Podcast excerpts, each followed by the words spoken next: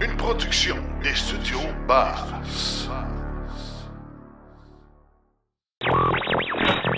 L'épisode de cette semaine est une présentation du garage Arleco. Arleco, servir au-delà de la réparation. Les ventes de la modèle Y explosent en 2023 aux États-Unis. Maintenant que Volvo vient également d'adopter le NACS, Stellantis y réfléchit. Mazda et Panasonic feront un partenariat pour des batteries lithium-ion et 95 milliards de dollars seront dépensés par la Chine pour promouvoir le transport vert. Novabus fait à l'inverse de ce qu'on voit d'habitude et va fermer une usine américaine pour tout fabriquer au Canada. Et on parle en grande entrevue avec des propriétaires de Nissan Aria. Moi, je suis super satisfaite de mon véhicule, puis euh, c'est sûr que je referais le même choix. Euh, je suis même allée euh, très loin chercher mon véhicule. J'ai fait trois heures de route pour euh, avoir un des premiers modèles. Donc, euh, 100% satisfaite. Tout ça et bien plus encore dans l'épisode 153 de Silence on roule.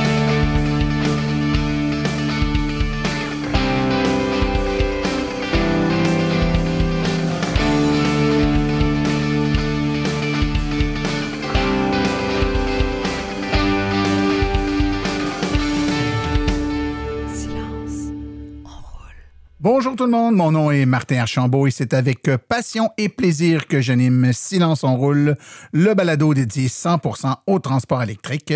Silence on roule est également le fier partenaire de l'Association des véhicules électriques du Québec.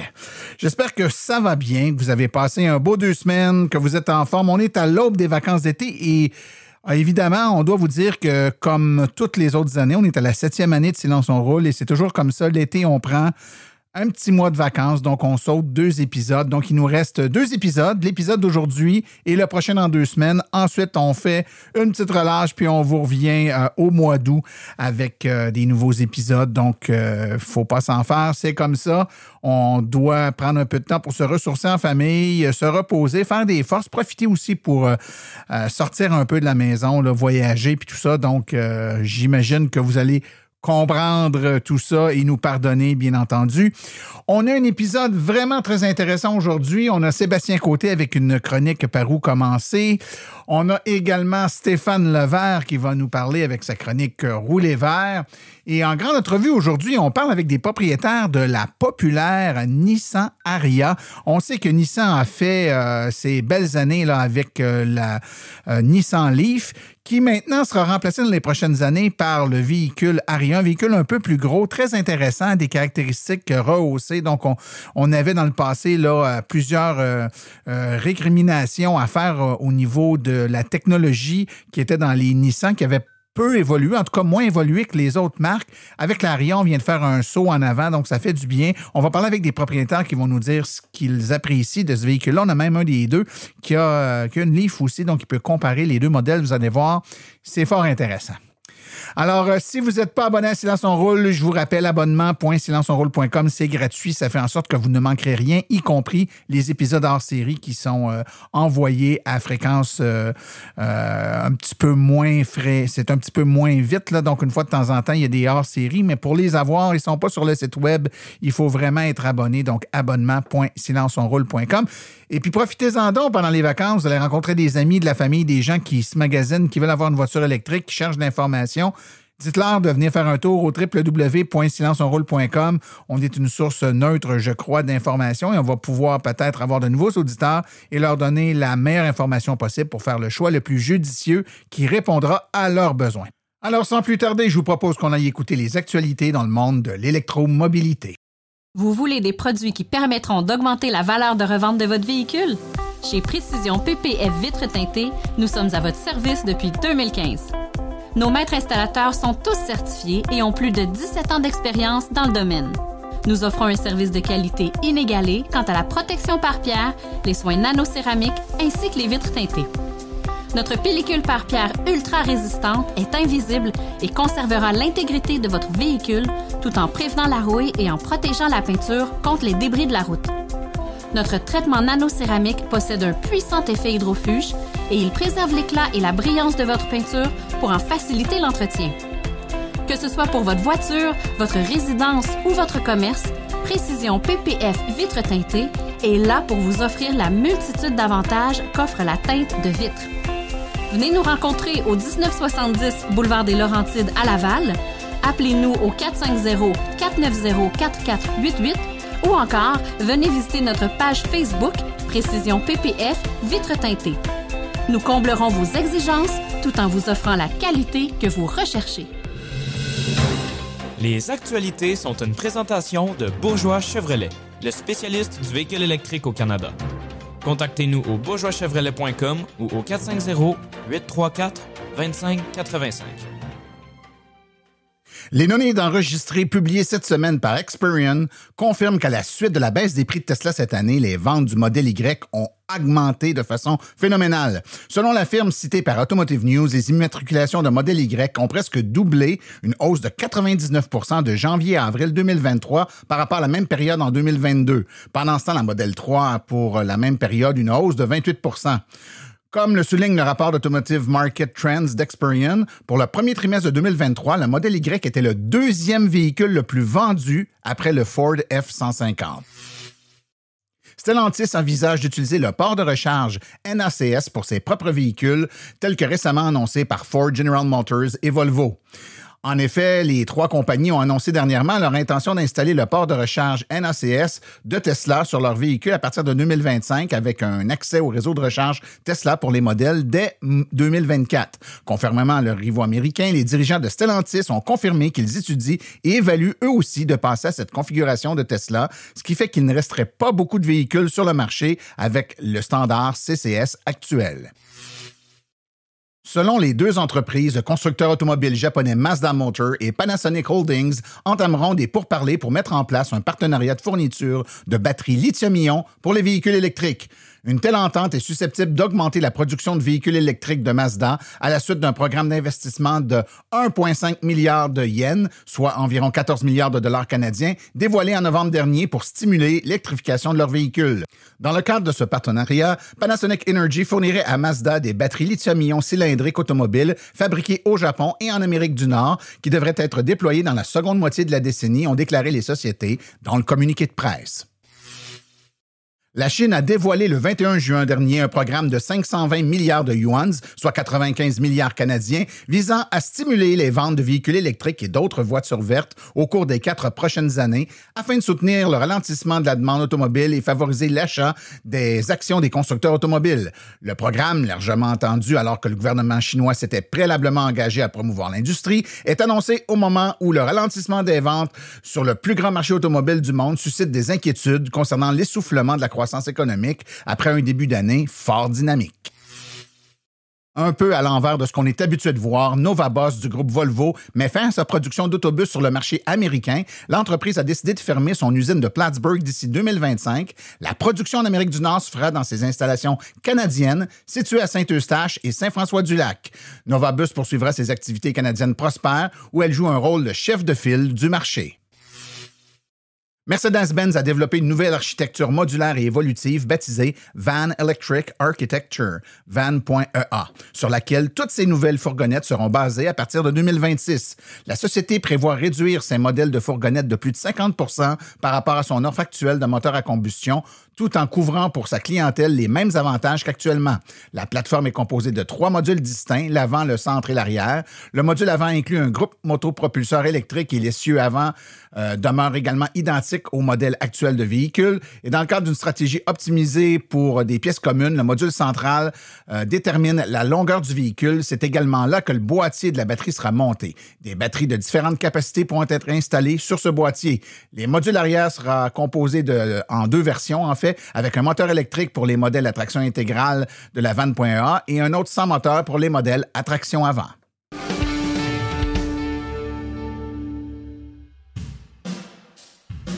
La chronique Par où commencer est une gracieuseté de l'Association des véhicules électriques du Québec.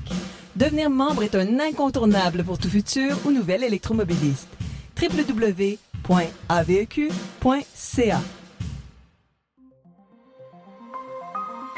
Par où commencer? Avec Sébastien Côté.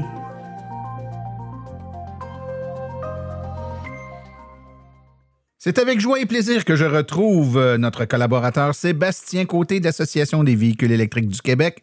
Bien le bonjour, Monsieur Côté. Bonjour, Martin. on est déjà, pour la plupart d'entre nous en tout cas, à l'aube des vacances. Et euh, qui dit vacances dit déplacement. Souvent, on prend nos vacances au Québec, aux États-Unis. Euh, pour les chanceux, on va outre-mer, mais en tout cas pour les autres, en tout cas, on se déplace. Puis si on a une voiture électrique, ben, on va faire des plus grands déplacements généralement que nos habitudes quotidiennes pour aller travailler. Et puis, qui dit grand déplacement avec une voiture électrique, dit un petit peu de planification. C'est ce que j'aimerais qu'on parle ensemble. Donc, euh, Parle-nous un peu euh, de ce que c'est, parce que certains grands électromobilistes d'expérience vont dire c'est facile à ce temps, il y a des bandes partout, mais il y en a d'autres qui viennent d'acheter leur auto puis qui sont encore un peu craintifs, ils ne savent pas par quel bout prendre ça. Comment on, comment on doit aborder le, fait de faire des longs déplacements avec une voiture électrique? Oui, ben, je vois ça comme euh, deux grands exercices, là, euh, principaux exercices à faire avant d'entreprendre un voyage. Ça va être, un, de connaître votre véhicule et de deux, de bien planifier le trajet, qui va inclure les arrêts et les recharges et compagnie. OK. Euh, je t'arrête tout de suite. Quand tu dis connaître le véhicule, euh, je le sais que j'ai une Chevrolet Bolt ou je le sais que j'ai une Ioniq 5. Euh, j'imagine que tu vas nous expliquer un peu plus en détail ce que ça veut dire, connaître son véhicule. Ça veut dire quoi, ça? Oui, c'est sûr que si votre véhicule, vous l'avez depuis plus longtemps, ben, vous le connaissez. Mais je le fais aussi avec un billet vers les, les gens qui sont nouveaux propriétaires aussi, qui connaissent peut-être pas tous les détails, qui veulent déjà entreprendre un grand voyage dès le lendemain de la livraison du véhicule, exemple. Donc, c'est sûr que si vous roulez depuis quelques semaines déjà, bien, vous connaissez votre véhicule principalement dans le quotidien. Donc, des comportements qui sont euh, euh, réguliers, vous savez à peu près votre consommation, votre autonomie, mais il faudrait approfondir un peu plus votre expérience sur un trajet un peu plus long.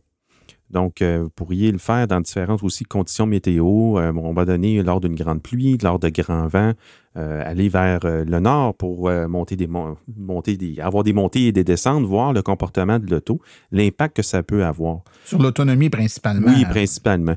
Puis à ce moment-là, ça vous permet, là, avec les différents outils, je vais revenir là-dessus plus tard, mais d'ajuster peut-être des valeurs là, que, de consommation de base que l'application va vous donner. Donc, ça se peut que s'il vente fort avec un vent de face, ben, je consomme plus, donc je fasse moins loin. Ça se peut que si la chaussée est très glissante parce que c'est mouillé, j'ai un peu moins d'autonomie. Ça se peut que s'il fait très chaud et que j'ai une voiture dont la thermorégulation de batterie n'est pas optimale, ben, que ça soit un peu plus long de charger aux bandes rapides. C'est tous des trucs que si on ne sait pas avant de partir, ben on peut. Ça va marcher pareil, notre voyage, mais on va avoir un petit peu plus de gymnastique à faire pour coordonner le tout. On va peut-être être plus longtemps en recharge ou euh, y aller plus souvent. Oui. C'est pour ça qu'il ne faut pas hésiter à faire des tests un peu plus loin. Là, c'est sûr qu'on n'est pas, c'est pas obligatoire, mais ça pourrait être intéressant de le faire là, dans des conditions le plus près de votre voyage que vous planifiez. Vous prévoyez voyager avec à quatre à bord, avec plein, plein de bagages. la voiture est plus lourde, hein? Euh, Il y a un toulé sur le toit, un rack à vélo. Exact. Donc, faire ces tests-là vont vous permettre de voir, hey, c'est vrai, quand je mets le rack à vélo ou quand je transporte euh, tant de poids de plus, j'ai un 5% j'ai un 20% de consommation de plus. Donc, ça vous permet de mieux évaluer euh, ce qui pourrait arriver lors de votre voyage. Puis quand on fait, on sait qu'une voiture électrique, c'est plus économique euh, en ville, puis c'est plus énergivore sur la grande route, contrairement à une auto à essence ben, quand on fait de la longue route parce qu'on va en voyage, on est souvent sur des grandes routes, donc on va avoir un ratio d'autoroute souvent qui est un peu plus grand, ou en tout cas aux routes secondaires, routes où on roule euh, aux alentours de 100 km/h, mais on sait que la consommation à 120 km/h, à 100 puis à 80, c'est pas du tout la même. Oui, effectivement. C'est pour ça que c'est vérifié dans vos calculs ou dans vos vérifications, en plus du, bon, euh, du support à vélo ou des choses comme ça vérifiez votre auto se comporte à quelle sorte de consommation, peut-être autour de 100 km/h, autour de 120 km/h. Ça va vous permettre de voir si ça a un bon impact lors d'un voyage, se dire, oh, faudrait que je me rende à la prochaine, donc peut-être que je serais mieux de rouler à 100 pendant 20 km. Donc, on, joue un peu là-dessus. C'est tout, tout ça pour but vraiment de connaître votre véhicule pour voir si vous pouvez vous le permettre. Des débordements dans le quotidien, on peut en faire euh, assez régulièrement parce qu'on a cours. Sur des grands voyages, il faut vraiment voir c'est quoi le but de notre voyage. Puis, puis, je sais, tu as dit qu'il y avait deux grands thèmes, connaître sa voiture puis bien planifier. Puis tu sais, évidemment, connaître sa voiture, ça aide à compenser le fait que quand on ne sait pas où sont les bornes au quotidien, on sait qu'on n'a pas besoin de se charger ou on connaît les bornes près de chez nous. Mais quand on va dans une autre région, on part du Québec puis on va faire un tour en Nouvelle-Angleterre, par exemple, puis on n'est pas trop sûr sont où les bornes ben, si tu ne sais pas dans combien de kilomètres est la prochaine borne, tu es aussi bien de connaître l'autonomie de ton véhicule puis de savoir jusqu'où tu peux aller avant de te recharger parce que tu ne peux pas compter nécessairement sur le fait qu'il va y avoir deux, trois, quatre. Tu ben, fais Montréal-Québec par l'autoroute 20. euh, Il y a des bornes à peu près à toutes les 15-20 km. C'est pas trop inquiétant. Tu le sais que tu vas. Même si tu as mal planifié ton affaire, il y a une borne, tu as un plan de repli. Mais quand tu es dans une région que tu connais pas, qui plus est un pays ou un État américain qui est un peu moins bien nanti en borne, de bien connaître son véhicule pour s'assurer qu'on est capable de faire du point A au point B devient un peu plus euh, crucial. Parle-nous maintenant, Sébastien, de la planification. Donc, on connaît notre véhicule, mais il y a des petits, des petits trucs qu'il faut qu'on regarde avant de se lancer là-dedans. Oui, euh, on avait parlé dans une chronique précédente un peu comment localiser des bornes et compagnie aussi. Bon, avec ces mêmes applications, euh, que je n'aimerais peut-être pas nécessairement, mais on a des applications ou même sur le web. Vous pouvez le faire même dans le confort de votre salon. Euh, vous pouvez planifier des trajets. Donc, il y a des outils dans certaines applications qui existent. Il y a des applications qui ne servent qu'à ça, à planifier des trajets. Donc, vous pourriez commencer par votre première ébauche de trajet. À ce moment-là, vous pourrez aussi rentrer différents critères. Euh, bon, la version de votre véhicule, la période du voyage pour avoir les, données météo, euh, entrer manuellement certains critères, indiquer que vous avez une remorque, puis il y en a une panoplie de critères si on veut pousser euh, ça un peu plus loin. Donc aussi dans votre voyage, ce que vous devez peut-être vous poser comme question, peut-être de cibler des réseaux de recharge adaptés à votre véhicule. Euh, lors justement d'un kiosque virtuel qu'on a fait, il y a des gens qui ont dit ben ce réseau-là est un petit peu plus fiable, donc j'ai visé ce, réseau-là. Je sais qu'il est bien, euh, on est bien garni sur ce- cette route-là, donc à ce moment-là, on peut cibler un peu aussi dans l'application. Ça fait partie, ça fait partie de. Quand on dit planifier, c'est de se renseigner un peu sur où sont les bornes, de quel réseau sont ces bornes-là? Est-ce qu'on a tout ce qu'il faut pour utiliser les bornes de ce réseau-là? C'est peut-être des bornes qui nécessitent un abonnement, c'est peut-être des bornes qui nécessitent certains trucs avec lesquels on n'est pas habitué. Il y a d'ailleurs sur le site web de l'AVEC une section sur les réseaux de bornes qui explique très bien comment fonctionnent les bornes du Québec, de l'Ontario, des autres provinces et même des États-Unis. Mais c'est important de bien euh, regarder ça. Euh, une fois qu'on sait sont où ces bornes-là et on sait qu'on va avoir à arrêter, euh, planifier, c'est aussi peut-être euh, profiter pour identifier où est-ce qu'on va arrêter manger, puis en profiter pour charger pendant qu'on mange, pour pas perdre de temps à se charger. Ça fait-tu partie du plan de match? ça? Fait partie du plan de match, euh, justement, pour pas que, euh, tu sais, dans des événements de l'AVEC, euh, comme j'ai parlé dans une autre chronique, on a des fois des questions, dire, ah, ouais, mais là, moi, d'être d'obligé d'arrêter 25 minutes, ça fait pas partie de mon voyage. Donc, faut, autant que possible, on veut regarder pour cibler les recharges en même temps qu'on va faire nos pauses habituelles. Il y en a, tout le monde doit arrêter à un moment donné. Donc, euh, si on cible un, un arrêt en même temps qu'un repas, une pause pipi ou même un dodo, parce qu'on sépare le voyage en deux Ouais, jours, ouais, donc ouais. on va recharger la nuit. Donc, si on peut cibler ces choses-là, donc l'arrêt de recharge vous paraîtra complètement invisible Tout à ce moment-là. Et, et tu parles de la nuit, euh, Sébastien. Euh, on l'a toujours dit, le meilleur moment pour charger une voiture, c'est quand on n'attend pas après. Puis normalement, on dort à peu près 8 heures par nuit. Donc, il y a un 8 heures où on n'attend pas après notre auto, on est en train de dormir. L'idéal, c'est de pouvoir se charger là. La planification devrait également impliquer, autant que faire se peut, si c'est pas possible partout, mais quand on peut, de faire euh, notre, euh, notre arrêt pour la nuit dans un hôtel ou un camping ou peu importe, un endroit où on va être capable de charger notre auto pour repartir le lendemain matin, la voiture bien pleine. Oui, effectivement. C'est sûr que quand on est en déplacement, on va euh, justement peut-être jouer des filtres dans l'application pour avoir les bornes rapides. Mais lorsqu'on va arriver proche des destinations ou quand on veut planifier un arrêt, que ce soit pour la nuit, comme tu as dit, Martin, ou même lors de la visite d'un parc ou d'un musée, une journée complète, on pourrait euh, cibler des bornes de niveau 2, euh, seront soit directement au parc, directement à l'hôtel, ou même peut-être à la bibliothèque qui est voisine, au centre d'achat qui est voisin. Donc, à ce moment-là, c'est vraiment la recharge la plus efficace lors de votre déplacement. Ouais, ouais. Tu, tu parles de planification, Sébastien, puis planifier, c'est de regarder sur notre chemin où on s'en va, sont où les bornes, pour on a planifié d'arrêter à tel endroit. Mais il arrive quoi si j'arrive à l'endroit en question, puis la borne est hors d'usage, ou encore il y a des voitures qui se chargent et d'autres qui attendent pour se charger? Donc, ça se peut que notre plan ne fonctionne pas, même si on l'a planifié. On fait quoi? Hein, C'est toujours bon euh, d'avoir une idée en tête d'un plan B. Le plan B va être de dire, à ce moment-là, je sais qu'avec une application, je suis capable de voir que la borne à telle place a été défectueuse dans la semaine qui précédait.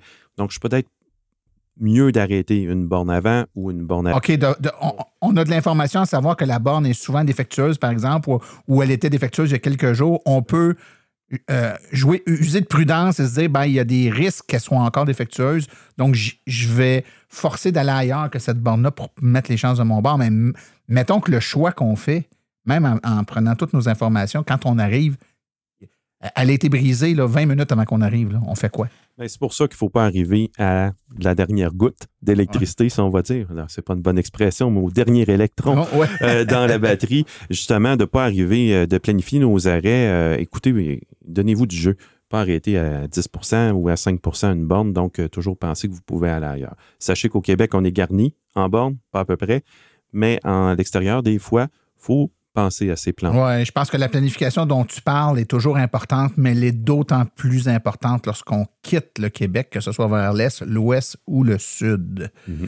Euh, finalement, Sébastien, pour conclure, donc si on connaît bien notre voiture puis qu'on planifie correctement euh, préalablement notre voyage, ça ne devrait pas être très compliqué. Non, effectivement. Euh, puis il suffit d'en faire un, premier pour après ça tellement l'apprécier veut dire euh, on, recommence l'année prochaine. tout à fait. puis écoutez, si vous voulez entendre parler d'un vrai beau voyage en électrique, dans notre épisode 143 en février, on a Patrick Nadeau qui a fait l'aller-retour au Mexique en auto électrique. Je peux-tu vous dire que hein, ça, il ne l'est pas donné facile. Là? Puis euh, écoutez l'épisode 143, vous allez voir, ça somme toute très bien été. Fait que je pense que pour la plupart des gens qui vont faire des, vacances, que ce soit en Ontario ou euh, dans le nord-est des États-Unis cet été, là, ça ne devrait pas être un gros problème. Sébastien, quelqu'un qui vient d'écouter cette chronique-là puis qui aurait des questions à te poser, comment on peut te rejoindre? À Sébastien côté à silenceonroule.com. Ah ouais, t'as hésité, mais c'est ça ton. Oui, ça, merci bien. merci beaucoup de ta présence, Sébastien.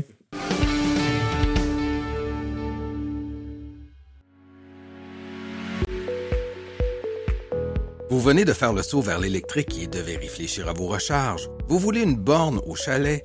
Vous voulez une solution rapide et sans embûches. Il n'y a qu'une solution, Hydro Solutions. Depuis plus de 60 ans, Hydro Solutions est une entreprise québécoise de confiance. Vous les connaissez pour les chauffe-eau, mais ils offrent également un service clé en main pour les bornes de recharge. C'est définitivement l'avenue à privilégier afin de faire affaire avec une entreprise d'expérience qui s'occupera de tout Demandez une soumission gratuite et sans engagement de votre part au www.hydrosolution.com. Une seule visite sur leur site web vous permettra de constater la simplicité avec laquelle vous pouvez entamer une démarche afin qu'ils prennent tout en charge. L'analyse de votre situation, l'installation d'une borne de qualité par un installateur certifié et même, au besoin, le financement sur 24 ou 48 mois. Par la suite, en cas de problème, leur équipe d'experts est là pour vous. Hydro Solutions, leur mission, vous simplifier la vie.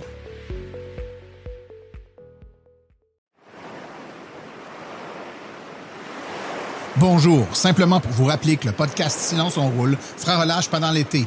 En effet, après avoir mis en onde l'épisode 154 le 14 juillet prochain, je prendrai un mois de vacances et nous vous reviendrons avec l'épisode 155 le 18 août. D'ici là, passez du temps en famille, reposez-vous et bonnes vacances. Dans le monde des voitures électriques, tout le monde connaît super bien Nissan. Écoutez, c'est l'une des premières marques de véhicules à avoir commercialisé un véhicule grand public dans l'électrique, la Nissan Leaf, euh, en 2010 aux États-Unis, 2011 au Canada.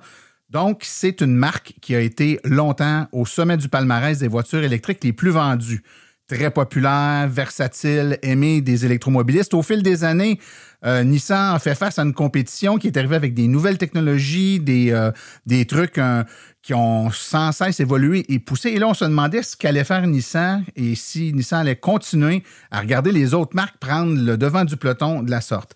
Eh bien, il n'y a pas si longtemps, Nissan est arrivé avec la Aria, un tout nouveau modèle qui évidemment, euh, fait vraiment classe à part si on la, compare avec la première génération ou les premières générations de véhicules Nissan. Et pour en parler, quoi de mieux que des propriétaires de cette magnifique voiture? Alors, j'ai avec moi deux propriétaires. Premièrement, Cynthia Desauniers. Bonjour, Cynthia. Bonjour. Donc, euh, toi, tu as une Aria. Est-ce que c'est ton premier véhicule électrique? Oui, c'est mon premier véhicule électrique. Et tu l'as depuis combien de temps? Un peu plus de trois mois. Un peu plus de trois mois. Donc, tu l'as eu, euh, mettons, il faisait encore un peu froid. Ouais, il, y avait encore des températures plus froides, mais on n'était pas dans le creux de l'hiver, mettons. Effectivement. Et on a également euh, un autre propriétaire, Éric euh, Gauthier. Bonjour, Éric. Bonjour, bonjour. Et toi, tu as aussi une, une aria depuis combien de temps? Exactement, le 28 février dernier. 20, bon, ben, à peu près dans le même temps, donc 28 février, vers la fin de l'hiver. Et toi, est-ce que c'est ta première voiture électrique? Non, c'est ma deuxième. Et l'autre, c'était? C'est toujours parce que je l'ai déjà, je l'ai encore. C'est une Nissan Leaf 2019. Ah, excellent. Donc, on a un propriétaire de véhicule euh, Nissan, la, première, le premier modèle, la Leaf, et le nouveau modèle, l'Aria. Donc, on pourra faire des comparatifs euh, si euh, vous le voulez bien au fil de, de l'entrevue. Ça va être intéressant. Bon, premièrement, euh, quand on s'achète une voiture électrique, on magazine, il y a certains, euh, certaines caractéristiques ou certains, euh, je dirais, des choses qui, nous, qui pour nous est important quand on magasine une voiture. Cynthia, qu'est-ce qui t'a amené à, envisager et à te diriger vers la, la Aria? Donc moi, mon premier critère, c'était de pouvoir entrer mes trois enfants. Donc là, pas négligeable comme critère. Hein? Ouais, j'ai trois enfants en banc d'auto, donc ça c'était vraiment problématique d'aller dans le 100% électrique. Euh, j'ai fait des recherches, mais c'était pas évident parce que les véhicules n'étaient pas disponibles. Donc euh, finalement, j'ai euh, posé mon choix sur l'Aria et ça rentre les trois. Donc ça c'est sûr que c'était le critère de base. Et mon deuxième critère c'était sûr d'avoir une bonne autonomie. Donc moi j'ai la, la, grosse batterie là, Venture Plus avec 490 km, ça commence à être intéressant. Excellent. Et toi, Eric, tu avais déjà une Nissan Leaf, tu connaissais bien les produits Nissan. Qu'est-ce qui a fait que tu as décidé d'acheter une autre voiture Nissan, mais cette fois-là, l'Aria?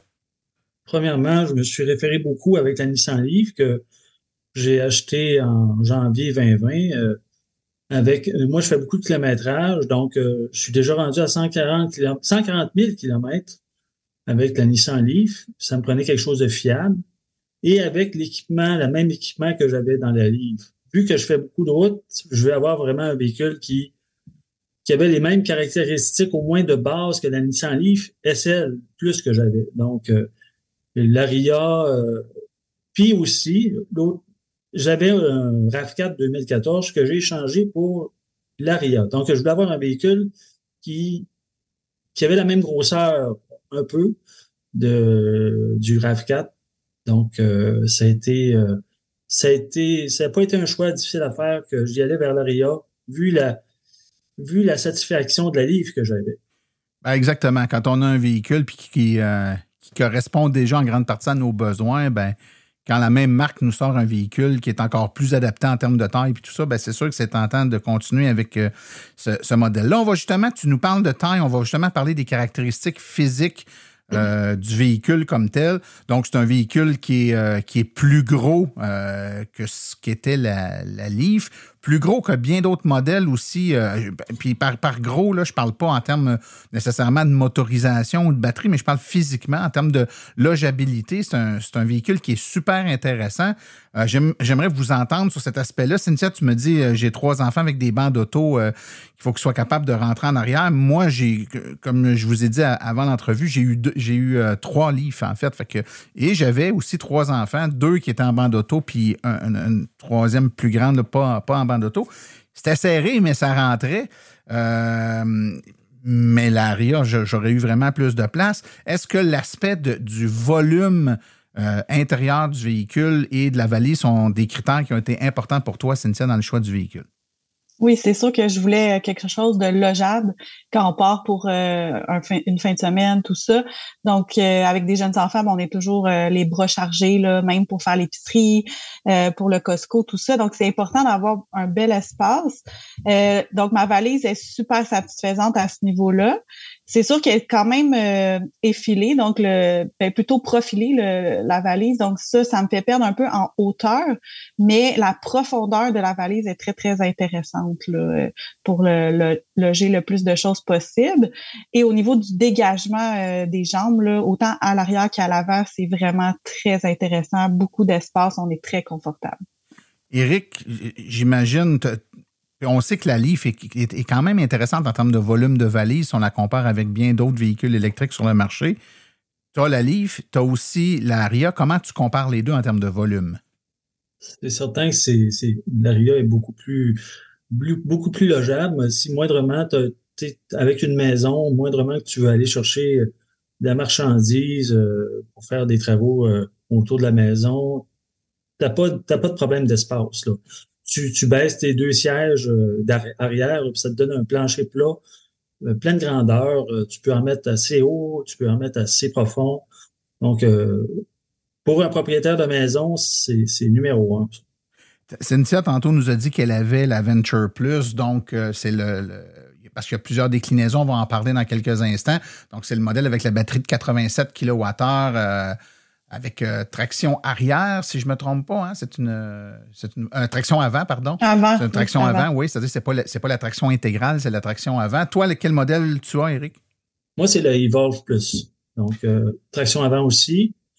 Puis euh, très bonne autonomie. Là, euh, toi aussi, c'est la grande batterie euh, Oui, c'est ça. Ouais, c'est ça. Donc essentiellement, c'est dans, les, deux cas, vous avez le, le, même, la même grosseur de batterie et de, puissance de moteur. donc, ce n'est pas sur ces éléments-là qui est, la différence entre les, deux modèles de voiture. Euh, côté finition, donc les, euh, je dirais les sièges, euh, la finition, ce qui est plastique, les boutons, les tableaux de bord. évidemment, si vous comparez avec d'autres modèles de voitures, peut-être que vous connaissez, que vous avez eu. Je vais commencer avec toi, Cynthia. Comment tu définirais la qualité de la finition de l'intérieur du véhicule? Moi, j'aime beaucoup le type de revêtement sur les sièges. Je sais pas c'est quoi en tant que tel, là, mais c'est pas du cuir, c'est pas du tissu comme on est habitué de voir, puis j'ai l'impression que euh, ça va plus protéger contre les dégâts euh, qu'on peut avoir avec une famille. Euh, puis le tableau de bord, je le trouve luxueux. Il fait vraiment un effet moderne, agréable et pratique aussi. Donc moi, j'adore beaucoup la finition intérieure et les couleurs foncées. Moi, j'ai toujours beaucoup apprécié ça dans un véhicule. Je trouve que ça fait un effet plus euh, recherché que des couleurs pâles. Donc, euh, les euh, bas de plancher, les sièges sont gris foncé, donc c'est très beau. Et même le soir, les petites lumières, là, ça fait une ambiance. Il y a comme les lumières de bas de porte qui allument, là, c'est très joli. Même question, Eric, puis peut-être en ajoutant une comparaison, si tu, compares la finition de ce véhicule-là avec celle de ta Leaf. Ah, c'est certain que là, on est dans une autre, gamme en comparant la Leaf. C'est sûr que Leaf versus le, le Plus, c'est à peu près le même équipement au niveau euh, électrique. C'était un de mes critères. Je voulais, j'avais regardé pour la Venture en premier. Oui, c'est bon, elle avait une bonne autonomie, une très bonne autonomie, mais avec un peu moins d'équipement. Donc, euh, moi, moi, un de mes critères, c'était d'avoir le même équipement que dans la Leaf. Puis là, je suis servi à soi. Là. Et même un peu plus, parce que là, on tombe dans... la technologie a évolué beaucoup, donc euh, au niveau du tableau de bord, au niveau de... Tout est là, dans le fond, euh, l'éclairage, euh, l'ambiance, puis aussi la sonorité de l'habitacle, avec tous les caoutchoucs des portes qui font que c'est vraiment, vraiment... On n'entend pas la route, vraiment pas. C'est mais aussi, je pense que les vitres étaient... ils ont un dans les vitres, c'est quelque chose d'insonorisant pour, euh, pour aider justement au bruit de la route. Euh, si, on regarde, donc toi, tu as dit que tu avais la Evolve Plus. Euh, oui. Eric, donc si on regarde les, les, ce qui vient avec, là, donc ce qui est compris dans l'équipement du modèle de la Evolve Plus, tu me diras si je me trompe, mais tu as le chargeur de téléphone qui est sans fil, donc une plaque induction pour charger ton cellulaire. Euh, est-ce que tu as l'affichage tête haute? Je pense que tu as l'affichage tête haute dedans, ça se peut-tu? Affichage tête haute. On a aussi le toit ouvrant euh, pleine grandeur, là, euh, avec toit panoramique. puis après ça, siège chauffant arrière. Oui, puis les sièges sont ajustables, huit réglages sur les sièges. Tu as le haillon qui est électrique aussi? Oui, absolument. Les sièges, je dirais que les sièges avant aussi, là, du côté de la Leaf, euh, j'avais juste le siège de gauche qui était électrique. Là, c'est le siège passager du coup, avant aussi qui est électrique. Donc, euh, c'est l'avantage. Et dans ton modèle, la Evolve Plus, si je ne me trompe pas, tu as également la chaîne audio qui est ces Bose euh, haut de gamme 10 haut-parleurs? Absolument.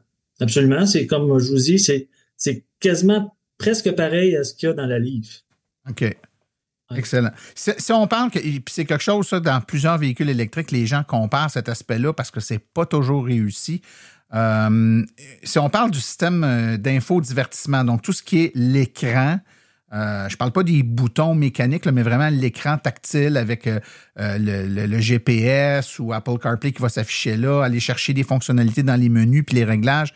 Comment fonctionne? Euh, est-ce que ça fonctionne bien? Est-ce que c'est fluide? Est-ce que c'est facile d'accès, de s'y retrouver puis de, paramétrer ou de régler certaines fonctionnalités du véhicule? Cynthia, est-ce que tu trouves que c'est bien fait, bien réussi? Ben moi, c'est sûr que c'est la première fois que j'ai un véhicule aussi avancé euh, en technologie, là, parce que celui que je possédais avant, il y avait déjà 11 ans. Donc là, c'est une adaptation quand même pour moi. Euh, je trouve que ça va quand même bien, mais j'ai eu quelques bugs. Et là, je ne sais pas si c'est dû à moi ou à la voiture.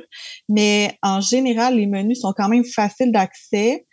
Euh, c'est juste qu'il y en a tellement qu'à un moment donné, je cherche euh, où je m'en vais là. Donc c'est peut-être un peu moi là, mais euh, sont quand même faciles à retrouver. Puis j'aime beaucoup le, le CarPlay que j'avais jamais utilisé avant là. C'est assez intéressant pour pouvoir justement le, mettre le GPS ou répondre à nos textos. Tout ça, c'est très pratique. Oui, puis accéder à toutes les données qu'on a dans notre téléphone, nos contacts, nos nos cartes, nos trajets qu'on a déjà mis, c'est bien pratique. Eric, euh, comment tu qualifierais ça si on le compare avec le système qui est peut-être plus connu qu'on a dans les, livres depuis plusieurs années? Est-ce que c'est euh, une bonne amélioration ou c'est euh, semblable? C'est semblable. Il y a beaucoup de choses qui se ressemblent. Et c'est sûr qu'il y a eu des, nouveaux, des nouveautés comme le, moi j'ai aussi Sirius. Donc là, Sirius est beaucoup plus avancé de ce système-là que la Leaf. Euh, ça se ressemble passablement. Donc, euh, mais euh, on joue beaucoup avec l'écran aussi au niveau de devant nos yeux, avec le, le, volant. Les, les, les fonctions sont sensiblement les mêmes. Il y a des choses qui se sont ajoutées, il y a des choses qui se sont retirées. Donc, je crois que Nissan s'est ajusté aussi là, au fil des ans pour nous donner une nouvelle belle technologie là, euh, qui est vraiment euh, appréciée. Là, vraiment, moi, qui, est ramenée au, leur système. Au, goût du jour. Écoutez, si on parle de Nissan, euh, je veux dire, c'est l'éléphant dans la pièce, on ne peut pas en parler sans parler de, de ce qu'ils devaient améliorer et qu'ils ont, je pense, réussi à améliorer quand même, mais qui était leur tout ce qui touche le système de batterie autour de ce véhicule-là. Donc, on sait que Nissan était longtemps à peu près l'un des seuls modèles de véhicules sur le à, proposer des véhicules sur le marché qui n'étaient pas thermorégulés. Ça faisait en sorte qu'on avait des batteries bon, qui étaient peut-être un peu plus euh, sujettes soit à la surchauffe ou encore à la dégradation précoce. Et surtout pour les derniers modèles, ben, pour les protéger, ben, on devait faire en sorte de limiter euh, les, caractéristiques de recharge. Donc, on se ramassait avec des, performances de recharge rapide qui étaient euh, en deçà, je dirais, des standards du marché, surtout des modèles de, de, véhicules euh, asiatiques comme les modèles coréens, par exemple, qui nous arrivaient avec des capacités de recharge vraiment plus rapides. Et là, ben, c'est ce que tout le monde demandait à Nissan d'améliorer le système de batterie. Puis là, ben, ils sont arrivés avec un nouveau système.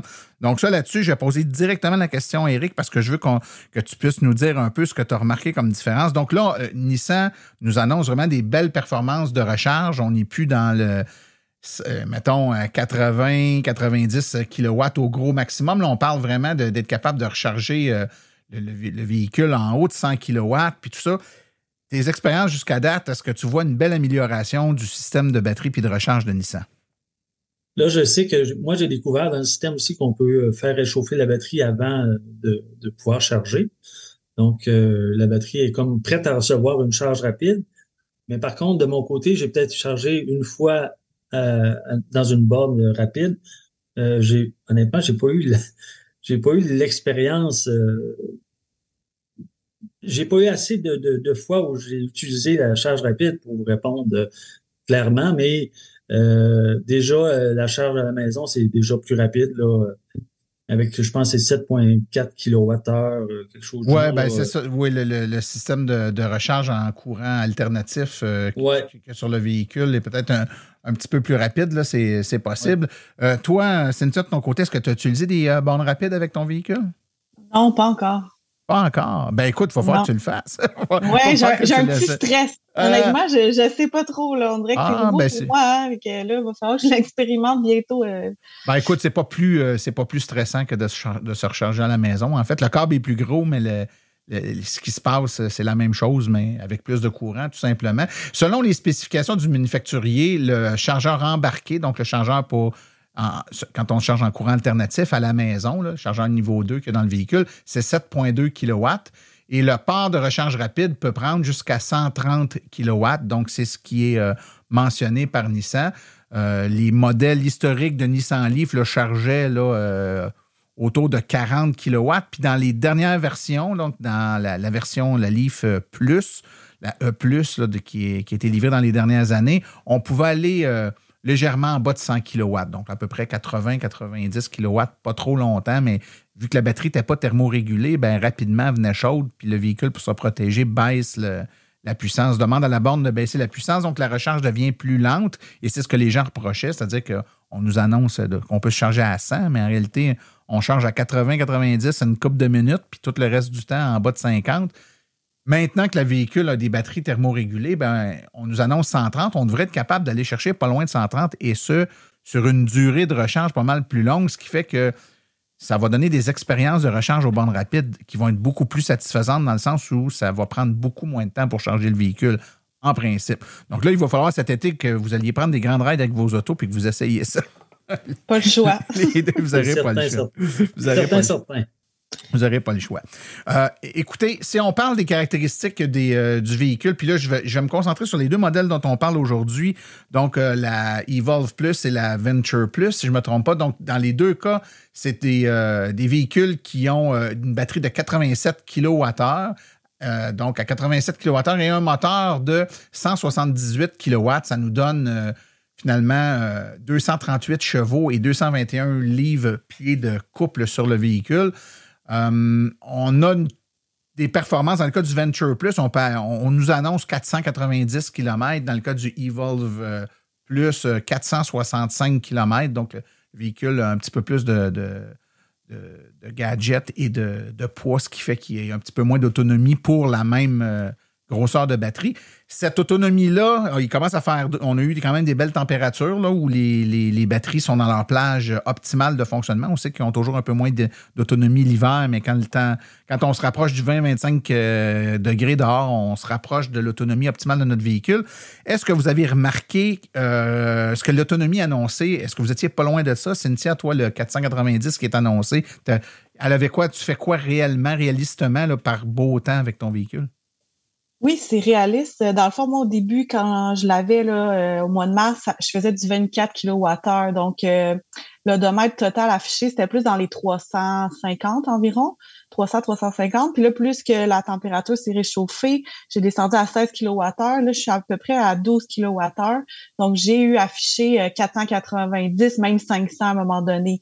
Donc, c'est possible. C'est sûr que moi, je descends pas en bas de 20% donc c'est pas j'ai pas roulé 500 euh, km, mais c'est quand même assez réaliste. Assez réaliste, toi. La, même chose pour toi, Eric? Tu... Oui, moi, euh, c'est certain que je fais beaucoup de kilométrage par jour. Aller-retour, je fais à peu près 140 km. Donc, euh, je roule plus, je fais beaucoup plus d'autoroute. Donc, je roule à peu près en moyenne à 21 kW, 22 kW. Et quand, disons que je reviens à la maison, puis je fais juste des, des routes de campagne où je vais euh, plus mollo, là, j'ai le plus, plus que j'ai pris, c'est 511 km d'autonomie. Donc, euh, en roulant en bas de 100, c'est la clé aussi. Là. Euh, c'est sûr que si, tu, si tu, roules moins vite, ben, tu vas consommer moins de, de kilowattheures au 100, donc tu vas améliorer ton, ton bilan, puis le, chiffre affiché à ta recharge suivante va être va être un peu plus haut, c'est bien certain. Donc, donc le, puis, ça, on le sait que les premières Nissan Leaf, là, de, mettons, de 2010 à 2015, euh, le, ce qu'on appelait le guessometer, le chiffre, l'autonomie euh, estimée par le véhicule était très surestimée par Nissan.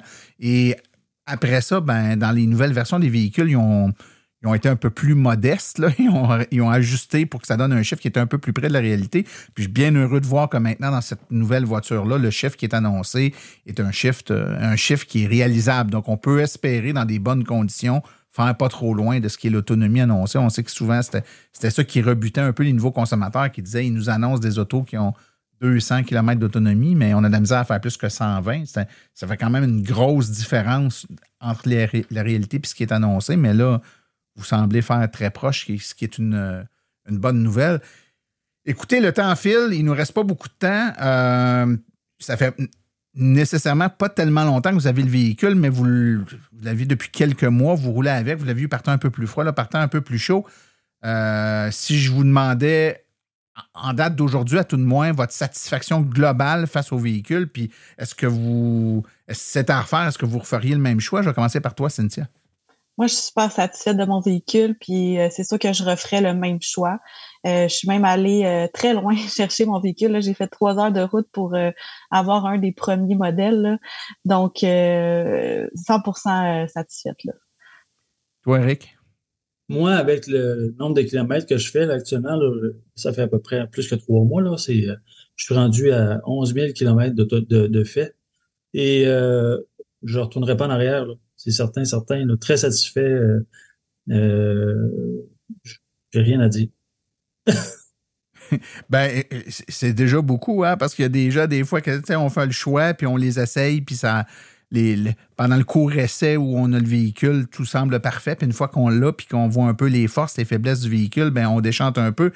Dernier point, puis je vous laisse après ça tout n'est pas parfait dans la vie. Il y a toujours des. Tu sais, je veux dire, on, parle depuis tantôt des beaux côtés du véhicule, mais il y a sûrement des points faibles. Euh, si je vous demandais d'identifier un point faible de ce véhicule-là, ça serait quoi selon vous, Cynthia? Mais moi, c'est sûr que j'ai le modèle pas équipé, donc ça peut être un désavantage parce que euh, ben, il y a un équipement que j'ai pas, que je pense que personne n'a, les tapis, euh, les vitres teintées, les bancs chauffants c'est sûr que ça, ça serait peut-être un inconvénient. Mais moi, vu que la batterie, la grosseur de la batterie était plus importante que ça, ben j'ai laissé tomber. Mais je sais que pour certains gens qui ont toujours eu des bancs chauffants, mais ben, ça passe pas euh, à ce niveau-là. Ouais, OK. Donc, donc dans les dans le modèle que toi tu as, qui a, moins d'équipement, le fait que certains équipements, entre guillemets, considérés comme de base, comme les bancs chauffants, pas intéressant qui n'ait pas été inclus dans cette mouture-là. Toi, Eric, tu as un modèle plus équipé quand même, mais au-delà, peut-être même au-delà de l'équipement, ça serait quoi le point faible du véhicule? Ben là, euh, c'est certain que quand j'ai choisi le, les Vol Plus versus le Venture, il y avait aussi le prix qui rentrait en ligne de compte parce que l'équipement, il y avait toujours un prix. Donc, euh, mais c'est certain que si on se compare un peu avec la compétition, je dirais que le prix est un désavantage, mais sur le long terme, je pense que on mine de rien, on va rentrer dans le prix, on va passer à travers, puis euh, euh, avec la satisfaction que j'ai actuellement, j'ai aucun regret par rapport au prix, mais c'est certain que des désavantages, c'était le prix. Pour euh, évidemment, c'est tiré du site de Nissan Canada en date d'aujourd'hui, mais pour vous donner une idée aux auditeurs, euh, la Evolve Plus, là, j'y vais vraiment avec les modèles dont on a parlé. Donc, le modèle Evolve Plus, qui est le modèle que tu as, toi, Eric, euh, sur le site de Nissan Canada, en date d'aujourd'hui, on l'annonce à partir de 64 998 Et le modèle euh, Venture Plus euh, c'est écrit à partir de 59 000 498 euh, donc il y a quoi? Il y a peut-être 5 000 de différence, un petit peu plus, 5 000, euh, ouais, c'est ça, 5 500 de différence entre les deux versions. Donc, les, on voit que l'équipement, le, surplus que tu as, ben, il y a quand même un prix qui vient avec parce que le reste, c'est le même moteur, c'est la même batterie, donc c'est vraiment juste au niveau de l'équipement que ça se joue. C'est ça, exactement. Ben, Cynthia et Eric, je vous remercie beaucoup pour euh, les informations que vous nous avez données aujourd'hui. J'espère que ça va éclairer un peu nos auditeurs sur les, euh, les, beaux côtés de cette voiture-là, qui est envisagée.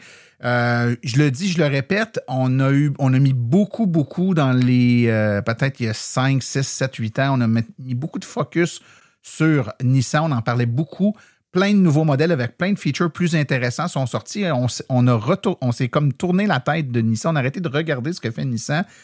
Ils, arrivent avec la Aria, qui est un, modèle super intéressant dont on entend, je pense, un peu pas assez parler. Il faut la mettre un peu plus d'avant. Donc, j'incite les auditeurs à prendre le temps de s'arrêter, de regarder ce véhicule-là et de l'ajouter dans leur liste de, véhicules à considérer plein de, fonctionnalités hyper intéressantes, un format intéressant, euh, et évidemment, une version vraiment améliorée. Ce n'est pas une version plus grosse physiquement de la Leaf. C'est vraiment une autre voiture. Ça vaut la peine d'aller euh, jeter un coup d'œil à cette voiture-là. Donc, Éric Gauthier, Cynthia euh, merci beaucoup pour votre présence au podcast aujourd'hui. Merci à vous. Merci beaucoup. Merci.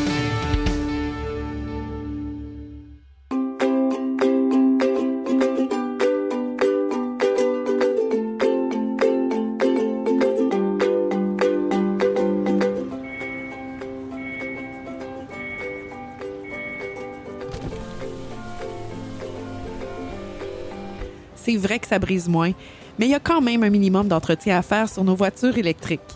Quand est venu le temps de faire l'entretien de mon véhicule, j'ai choisi de faire confiance à l'équipe d'Arleco plutôt que le concessionnaire. Ça fait maintenant trois générations que cette entreprise familiale chouchoute nos voitures et ils ont été parmi les premiers à s'engager activement dans l'électrification des transports tout en adoptant des procédures et des produits sains pour l'environnement. Avec ses techniciens spécialement formés à l'entretien et réparation des voitures hybrides et électriques, Arleco nous offre aujourd'hui la même qualité de service sur nos VE qu'elle a toujours livré depuis bientôt 40 ans. De plus, chez Arleco, j'obtiens 10% de rabais sur la main-d'œuvre et les traitements anti-rouille avec ma carte membre hors de l'AVEC. Arleco Génération 3, 8470 Boulevard Parkway à Anjou. 514 352 1446 ou arleco.ca. Arleco, servir au-delà de la réparation.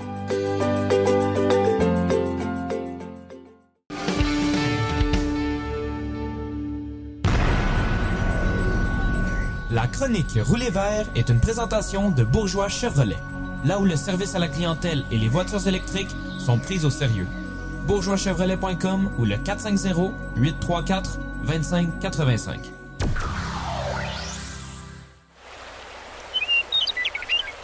Rouler vert avec Stéphane Levert. Bonjour chers auditeurs, j'espère que ça va bien. Euh, mon sujet de ma chronique euh, pour aujourd'hui, euh, bien c'est le NACS, encore le sujet de l'heure. je dis sujet de l'heure parce que depuis l'épisode 151 que j'ai participé, qu'on traitait de l'entente historique entre Ford et Tesla pour qu'ils puissent adopter prochainement le standard NACS, bien il y a GM, Rivian, Volvo qui ont aussi monté dans le train. Euh, Stellantis et Hyundai sont en réflexion et ça, c'est sans compter tous les manufacturiers de bornes euh, rapides qui ont aussi annoncé qu'ils allaient prochainement intégrer le pistolet NACS. Donc aujourd'hui, je ne vais pas euh, retraiter des mêmes aspects qu'on a déjà traités lors de l'enregistrement de l'épisode. par contre, je vais en contrepartie me concentrer sur un aspect spécifique très précis euh, qui est l'envers de la médaille, euh, quelles sont les implications pour les propriétaires qui conduisent actuellement des voitures Tesla? Donc, juste avant d'aller plus loin, il y a une mise au point qu'il faut faire pour bien comprendre ce que c'est en fait euh, le standard NACS qui a été présenté par Tesla. Donc, on va essayer de faire ça de façon le plus simple à comprendre pour les auditeurs. Le NACS, c'est grosso modo le, pistolet et le port Tesla qu'on est habitué de voir euh, donc, le petit port compact, euh, pratique, qui permet d'avoir autant la recharge niveau 1 que niveau 2. Mais derrière l'utilisation de, ce, port-là, c'est quand même le protocole de communication CCS qui va être utilisé.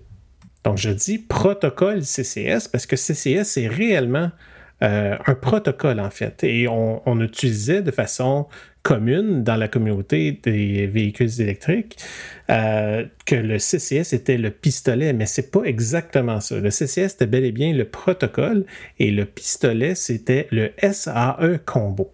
Donc, ce que ça implique pour les manufacturiers qui ont annoncé l'adoption prochaine du standard NACS, c'est l'accès au réseau de supercharger, mais pas dans son entièreté dans toutes les annonces que vous euh, auriez vues passer, donc que ce soit celle de Ford, de GM, etc., et celles qui s'en viennent, euh, qui seront faites dans le futur, vous allez toujours remarquer que le nombre euh, d'accès aux bornes supercharger qui est annoncé, c'est 12 000 environ. Ben 12 000, pour le territoire des États-Unis, ce que ça représente, c'est le nombre de bornes Supercharger version 3, donc V3 qu'on appelle dans le, dans le domaine. C'est les nouvelles générations de bornes qui supportent jusqu'à 250 kW actuellement.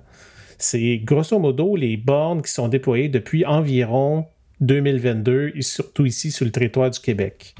Les versions 2 précédentes, donc celles qui étaient déployées avant, eux supportent jusqu'à 150 kW. Il y a aussi les, Urban euh, Charger qu'on appelle, qui eux sont 72 kW. Donc pour ceux qui s'imaginaient que tous les, les, les, sites Supercharger auront bientôt des, véhicules non Tesla qui vont pouvoir aller se recharger à ces, euh, bornes-là, ben détrompez-vous, c'est pas vrai. C'est pas exactement euh, la réalité qu'on va devoir faire face. Juste pour vous donner une idée, dans, dans, au Québec, dans le Grand Montréal, euh, donc dans Montréal et la région immédiate, pour vous donner une idée, ceux qui sont V3 actuellement, ben, on parle de, du site de Boisbriand, de Saint-Jérôme et de la qui vient tout juste d'être ouvert. Sur l'île de Montréal, ou très, très proche, c'est toutes des versions 2. Donc, Pointe-Claire, Côte-Vertu, celui au centre-ville de Montréal. Il y a Laval, Mascouche et celui du 1030 qui sont aussi d'anciennes générations, donc de V2 ou de Urban, comme j'expliquais tantôt. Donc, il ne faut pas se, projeter dans un avenir où que tous les sites euh, Tesla vont devenir ouverts à tout le monde. Il y en a certains, du moins dans la, technologie de laquelle les, bornes ont été déployées et qui sont euh, utilisées actuellement. Euh, certains sites vont rester exclusifs aux voitures Tesla. Pour ceux qui sont plus des utilisateurs du réseau actuel, euh, qui sont plus euh, vers euh, l'Est, donc soit entre Québec et Montréal, actuellement les V3, on parle de Saint-Liboire, Saint-Louis de Blanford, Berthier sur la 40, et les trois qui sont, ont été déployés depuis deux ans dans la ville de Québec des versions 2, donc qui resteront exclusifs aux voitures Tesla. On parle de Drummond, le Madrid, Lévis et Amachiche sur la 40 aussi. Et l'autre aspect que je voulais aborder pour les gens qui conduisent actuellement une voiture Tesla avec euh, l'adoption massive euh, du euh, standard NACS, ce sont les manufacturiers de bornes rapides qui ne sont pas des, superchargers Tesla qui vont adopter prochainement le standard NACS. Donc, comme j'ai dit plus tôt, dans, la documentation technique que Tesla ont dévoilée lorsqu'ils ont sorti ou rendu public euh, le standard NACS, c'était bel et bien le protocole CCS qui est prévu d'être utilisé. Donc, si les manufacturiers de bornes suivent cette euh, directive-là ou cette, euh, cette norme-là et, et qui décident de ne pas supporter le protocole maison de Tesla, ou si Tesla ne les laisse pas ou n'est pas, pas collaboratif dans cette, dans cette lignée-là, Qu'est-ce que ça veut dire pour les gens qui conduisent des voitures Tesla actuellement qui ne sont pas compatibles avec euh, le protocole CCS? Donc, on sait depuis plusieurs mois, les voitures Tesla sortent euh, de la ligne d'assemblage et sont compatibles avec euh, le protocole CCS, donc avec l'usage d'un adaptateur. Il est possible de recharger avec un pistolet SAE combo avec le protocole CCS sur nos voitures. Les voitures d'avant, donc des modèles 3, des modèles S, des modèles X, euh, actuellement, l'option qu'on a, c'est de pouvoir faire, faire un rétrofit du module qui contrôle les protocoles de recharge pour pouvoir rendre la voiture compatible. Donc là, quand euh, Tesla est arrivé avec le, standard NACS, que les manufacturiers commencent à l'adopter, il y a beaucoup de gens qui pensaient que ben, demain matin, ça vaut plus la peine de faire mon euh, de faire l'upgrade ou le rétrofit de ma voiture pour la rendre compatible CCS. Ben, si c'est la compréhension que j'en ai faite de la documentation technique et qu'il n'y a pas d'annonce autre que ça, que les manufacturiers vont aussi supporter le protocole legacy, mettons, ou maison de Tesla, mais ça pourrait vouloir dire que justement, il va falloir faire faire quand même ce rétrofit-là, même si on n'utilise pas un adaptateur CCS pour pouvoir recharger avec l'ancien pistolet, mais plutôt même avec le nouveau pistolet qui va être le standard NACS. Donc, j'espère que ma chronique vous aura aidé à clarifier quelques points euh, qui avaient été moins discutés ces dernières semaines avec euh, le sujet de du NACS qui est en train d'être adopté par euh, l'ensemble de l'industrie. Euh, donc, d'ici ma prochaine chronique, c'était Stéphane Levert qui vous souhaite bonne route des vacances.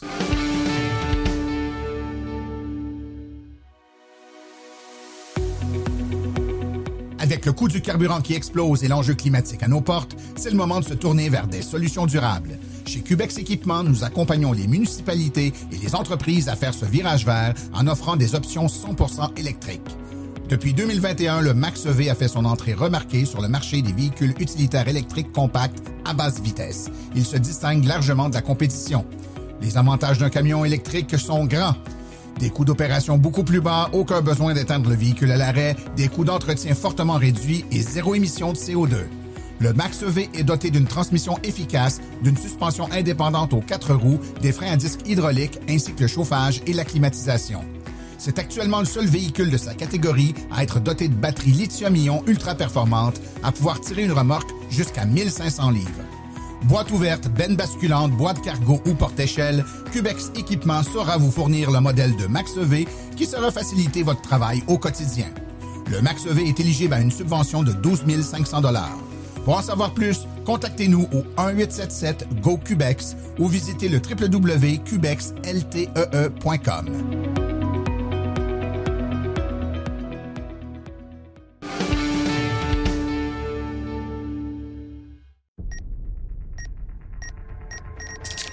Comprendre son auto en 60 secondes, top chrono.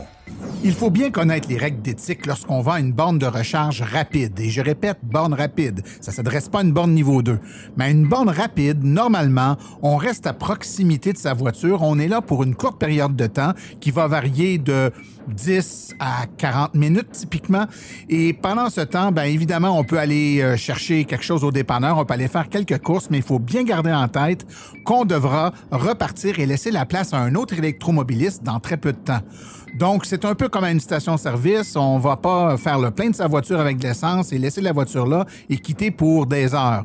Donc, normalement, à une borne rapide, on attend soit dans la voiture, soit dans un commerce à proximité et une bonne règle veut qu'on puisse mettre sur notre tableau de bord de la voiture ou dans notre pare-brise un message qui indique qu'on sera de retour dans 5, 10 ou 15 minutes de façon à ce que le prochain sache à quoi s'en tenir.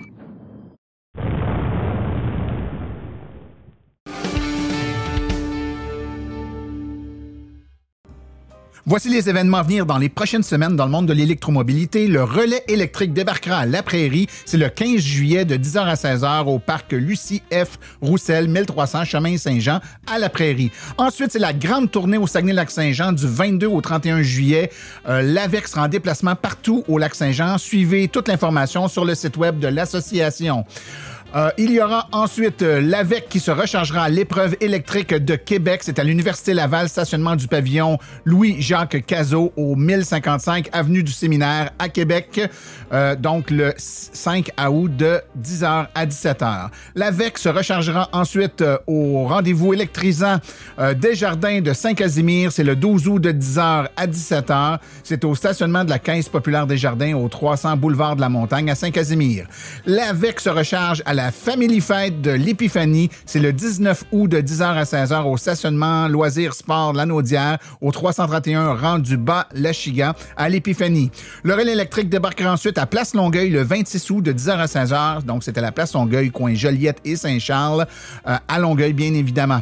Et le relais électrique euh, se rechargera à Saint-Jérôme, au rendez-vous Saint-Jérôme branché. C'est à la Place des festivités, 131 rue de la Gare à Saint-Jérôme. C'est du 3 au 4 septembre 2023. Et finalement, avec le club, le grand souper branché de Saint-Jérôme aura lieu le 3 septembre de 17h à 21h. C'est sur euh, la rue Saint-Georges à Saint-Jérôme. Euh, suivez tous les détails et les informations sur le site web de l'association. Ceci conclut l'épisode d'aujourd'hui. Remerciements sincères à nos invités et collaborateurs, c'est-à-dire aujourd'hui Cynthia Desauniers, Éric Gauthier, Sébastien Côté et Stéphane Levert. À la recherche, Martin Archambault et Stéphane Levert. Merci à nos chroniqueurs Stéphane Levert, Claude Gauthier, Laurent Gigon, Philippe Corbeil, Sébastien Côté, Cédric Ingrand et Daniel Rochefort. Communication Marie-Hélène Hamelin, thème musical François Villot, Luc Poirier et Marie-France Falardeau. Réalisation et production Les Studios Basses. Un merci tout spécial à Arleco, notre commanditaire principal, ainsi qu'aux autres annonceurs qui rendent l'émission possible, c'est-à-dire Hydro Solutions, Précision PPF Vitre Teintée, Cubex Équipement, Fils électrique Bourgeois Chevrolet, Création L'Escarmot et le magazine L'Alternative électrique et finalement l'Association des voitures électriques du Québec. La reproduction est permise, mais nous apprécierions en être avisés. Les questions sur le balado doivent être envoyées à euh, martin.silenceonroule.com et pour l'information générale sur les voitures électriques, visitez le site de l'association au www.aveq.ca. Vous avez également accès aux archives de tous nos épisodes au archives au pluriel.silenceonroule.com. Et finalement, vous pouvez nous laisser un message sur notre boîte vocale au questions.silenceonroule.com. Mon nom est Martin Archambault. Et d'ici le prochain balado, j'espère que vous attraperez la piqûre et direz vous aussi, silence, on roule.